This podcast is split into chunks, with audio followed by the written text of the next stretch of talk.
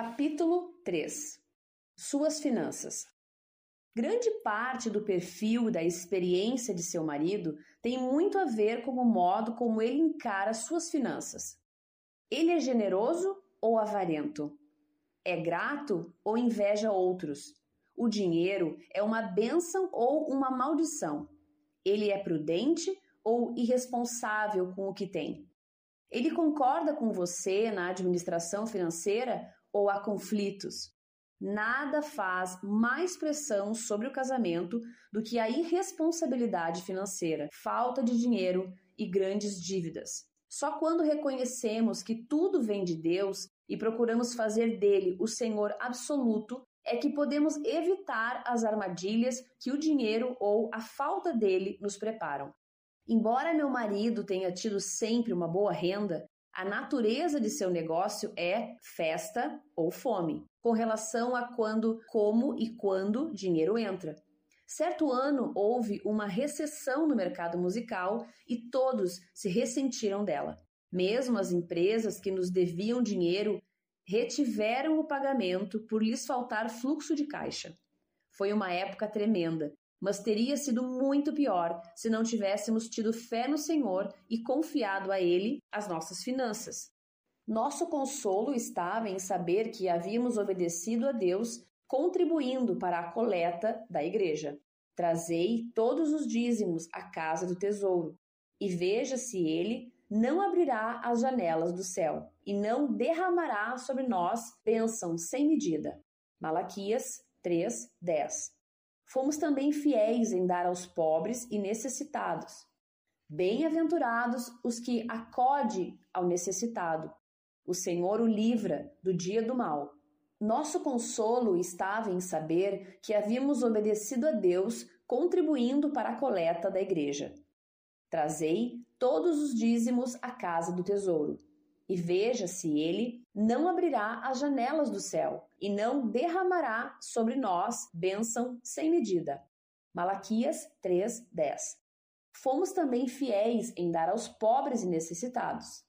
Bem-aventurado o que acode ao necessitado. O Senhor o livra no dia do mal. O Senhor o protege e lhe preserva a vida. Falo feliz na terra. Salmo 41, 1 e 2.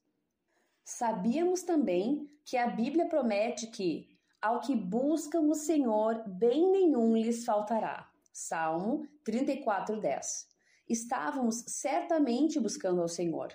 Acreditávamos que se buscássemos a Deus como a nossa fonte e vivêssemos em obediência aos seus caminhos, ele nos proveria e teríamos todo o necessário. O Senhor assim o fez e nada nos faltou. Os problemas financeiros podem ser resolvidos submetendo-os aos cuidados e à vontade de Deus. Faça o que lhe pede. Dê quando o Senhor mandar. Ao que obedece, Deus promete livrá-lo, protegê-lo, abençoá-lo, curá-lo e mantê-lo vivo. Porém, quem o desobedecer experimentará a mesma desolação dos pobres, o que tapa o ouvido ao clamor do pobre também clamará e não será ouvido. Provérbios 21, 13. Não dar impede que você aproveite o que tem e ainda lhe traz dificuldades em sua vida. É claro que há pessoas ricas que não fazem doações. Se examinar de perto suas vidas, descobrirá que não estão recebendo muitas das bênçãos do Senhor: integridade, proteção, amor, paz, saúde e satisfação. Todas são afugentadas continuamente sem que essas pessoas saibam a razão. Adquirem riquezas, mas perdem a capacidade de gozá-las. Tudo porque não sabem que a chave para a vida é conhecer o Senhor e viver de acordo com a sua vontade. Isso significa dar tempo, energia, amor, talento e dinheiro segundo a orientação de Deus.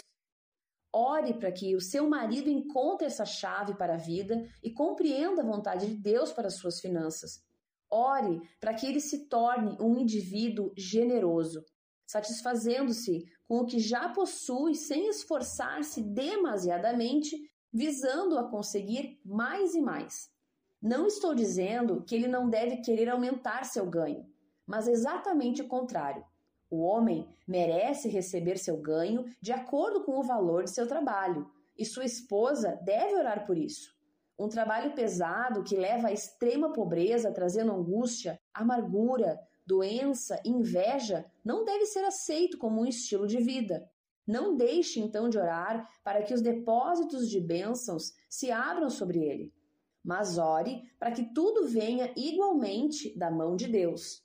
A bênção do Senhor enriquece e com ela não traz desgosto. Provérbios 10, 22. Talvez não seja possível evitar todo o problema financeiro através da oração, porque às vezes Deus se utiliza de situações dessa natureza para chamar nossa atenção e nos ensinar coisas. Mas suas orações irão certamente ajudar a proteger seu marido de esforços e perdas desnecessários.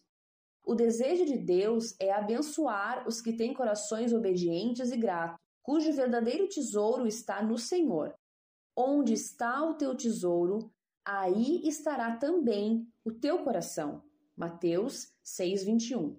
Deus quer que o seu marido encontre no Senhor o seu tesouro e não nas suas finanças. Oração.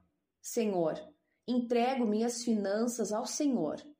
Encarregue-se delas e use-as para os seus propósitos.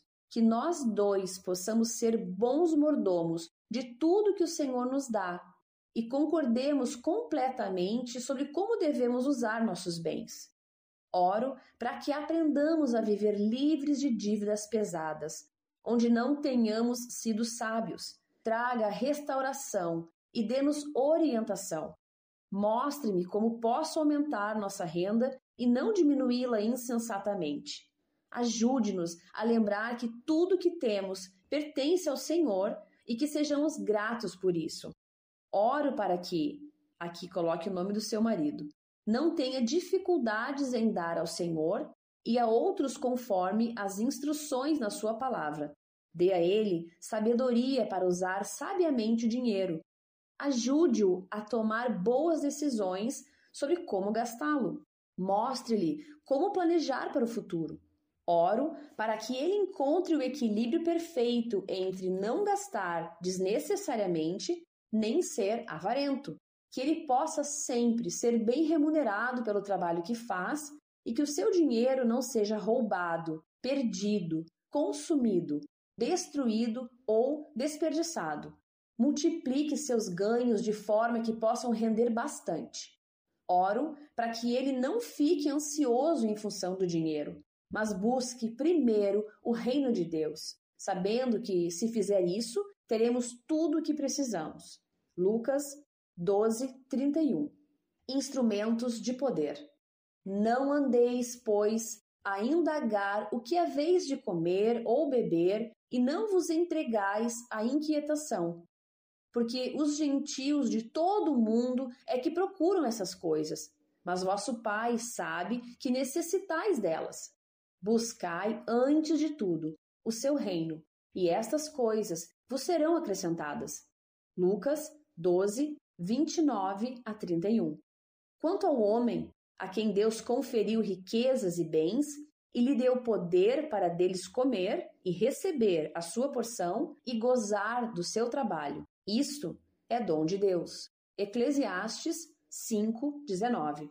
O que dá ao pobre não terá falta, mas o que dele esconde os seus olhos será acumulado de maldições. Provérbios 28, 27. Fui moço e já agora sou velho, porém jamais vi o justo desamparado, nem a sua descendência a mendigar o pão. Salmo 37, 25. E o meu Deus, segundo a sua riqueza em glória, há de suprir, em Cristo Jesus, cada uma de vossas necessidades. Filipenses 4, 19.